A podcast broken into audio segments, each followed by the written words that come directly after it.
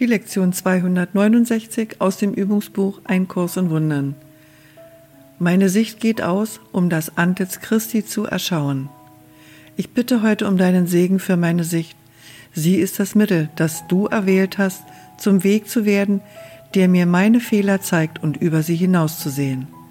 Mir ist es gegeben, eine neue Wahrnehmung zu finden, durch den Führer, den du mir gabst, und durch seine Lektionen über die Wahrnehmung hinauszugehen und zur Wahrheit zurückzukehren. Ich bitte um die Illusion, die all jene transzendiert, die ich gemacht habe. Heute treffe ich die Wahl, eine Welt zu sehen, der vergeben worden ist und in, in der jeder mir das Antlitz Christi zeigt und mich lehrt, dass das, worauf ich schaue, mir gehört und dass nichts außer deinem heiligen Sohn ist. Heute ist unsere Sicht für wahr gesegnet. Gemeinsam teilen wir uns eine Schau, während wir das Antlitz dessen schauen, dessen selbst das unsere ist.